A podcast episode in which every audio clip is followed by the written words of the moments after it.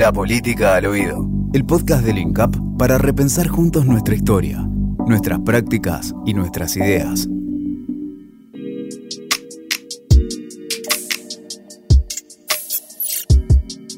A veces pensamos que la economía es neutral, es objetiva, es avalorativa.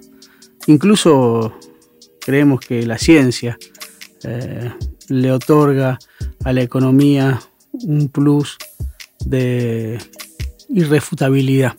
Sin embargo, detrás de todo discurso económico hay un interés determinado. Alguien gana con determinados discursos económicos. Alguien pierde con determinadas medidas económicas.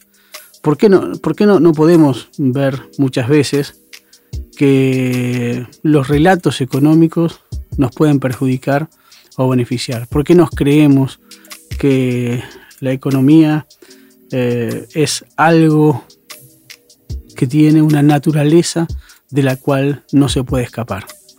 ¿Por qué no pensamos la economía también como un lugar de disputa donde muchos perdemos y muy pocos ganan y a veces muchos pueden ganar y unos poquitos pueden perder? Eh, de eso se tratan los modelos económicos, de eso se tratan los distintos modelos que a lo largo de la historia argentina se han presentado. El modelo agroexportador, el modelo industrial o el modelo del mercado interno. Y siempre hay que pensar, reflexionar sobre qué, cuál de los modelos nos sirve a nosotros desde lo individual y desde lo colectivo. Siempre hay que pensar por qué siempre, siempre, siempre estamos hablando de dólares los argentinos y las argentinas. Porque eso nos obliga a pensar qué ocurre con las restricciones externas. ¿Qué dificultades tiene el desarrollo de la economía argentina por culpa de esas formas de pensar dolarizadas que tiene nuestra economía? Pero también qué vendemos los argentinos, qué producimos, qué tanto trabajo le ponemos a nuestra riqueza. Hay un gran mito en la Argentina, el mito de que la Argentina es un país rico. Y en realidad la riqueza la da el trabajo.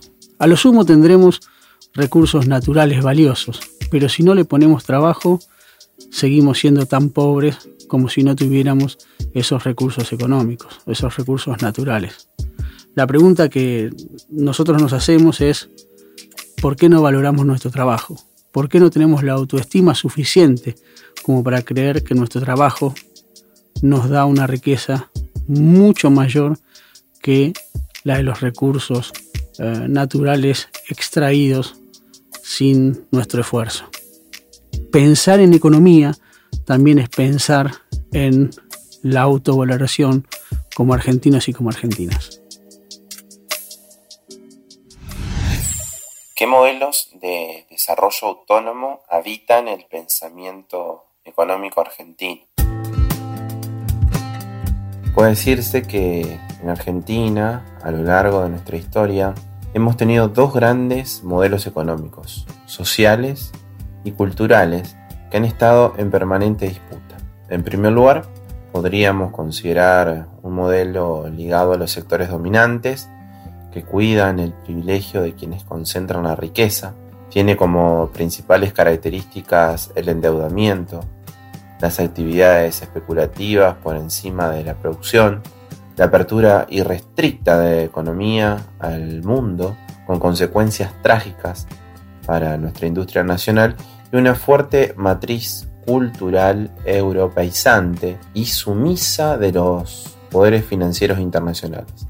En otro orden, se encuentra un modelo popular, nacional, cuyas centralidades siempre pasaron por el desendeudamiento, la redistribución de la riqueza, la generación de trabajo, la importancia de la producción por sobre cualquier actividad especulativa, la industria nacional y una postura fuerte ante los permanentes intentos de sometimiento internacional.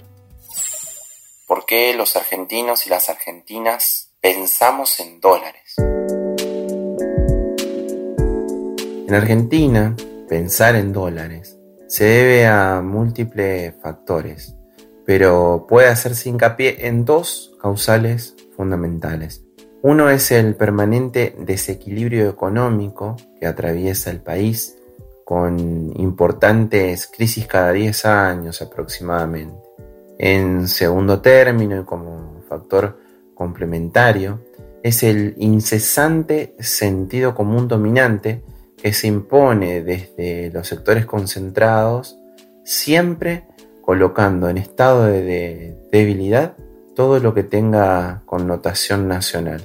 De esta forma se explica por qué en Brasil, que han tenido mayor cantidad de crisis que en Argentina, sigan apostando a su moneda nacional por encima de cualquier moneda extranjera.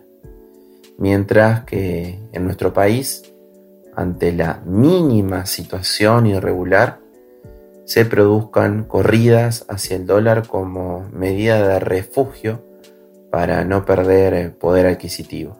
Además, hay actividades mayormente dolarizadas, como es el caso de los negocios inmobiliarios.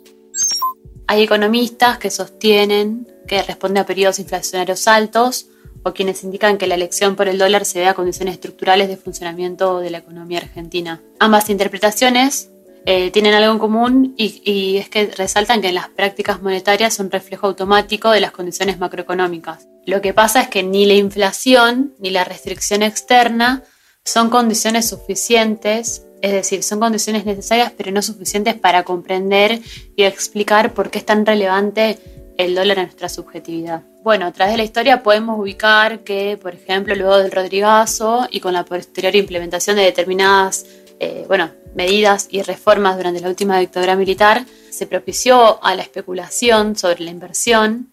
El dólar se volvió cada vez más central en nuestra economía, digamos. Hay investigaciones, como las de Pablo Nemiña y Alejandro Gallero, que dan cuenta de que también durante la última dictadura militar empezó a dolarizarse, se empezaron a dolarizar las transacciones de compra y venta del mercado inmobiliario, lo que representa una demanda innecesaria de dólares que podría volcarse a la producción o servicio que incrementen eh, o engrosen el, Producto Bruto Interno. Además, como bueno, comentaba también Juan Pablo recién, esto también tiene una implicancia sobre la restricción externa, que podría pensarse como la escasez de dólares o la excesiva demanda de dicha moneda, ¿no?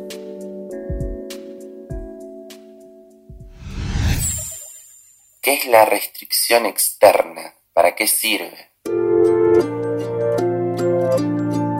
La restricción externa es la escasez de dólares en la economía.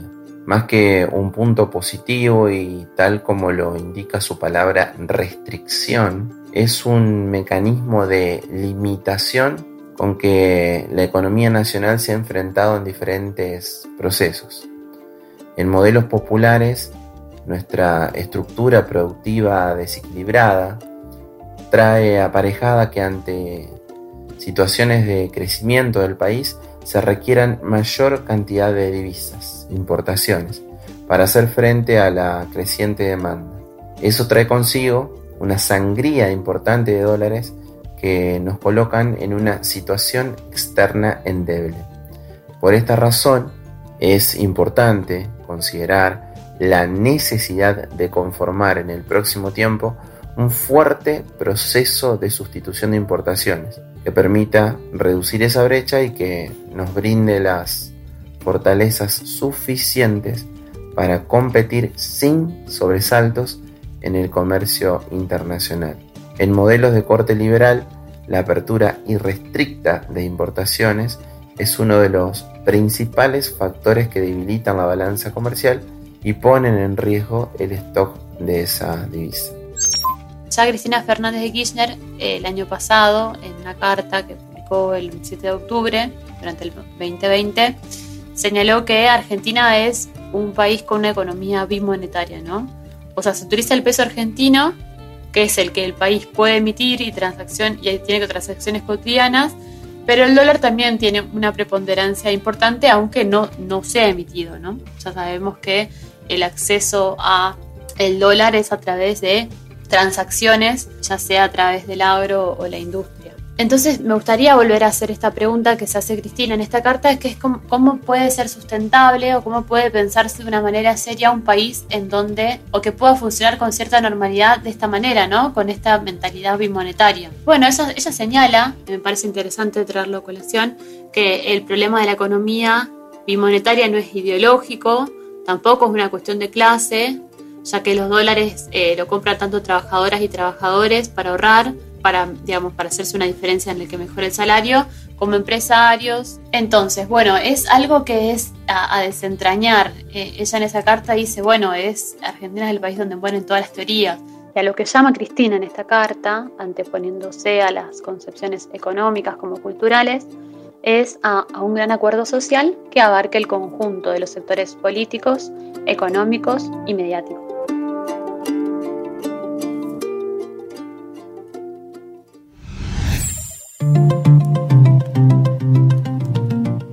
Si te gustó lo que escuchaste, si te pareció interesante, si te convocó a pensar, a reflexionar, te invitamos a que te acerques al INCAP eh, para seguir pensando colectivamente quiénes somos, quiénes fuimos, a dónde vamos, eh, como país y como, como mundo, como, como grupos sociales también y como individuos. Nuestros seminarios están pegados en nuestra página incapdigital.mininterior.gov.ar. Te esperamos allí para seguir creciendo juntos.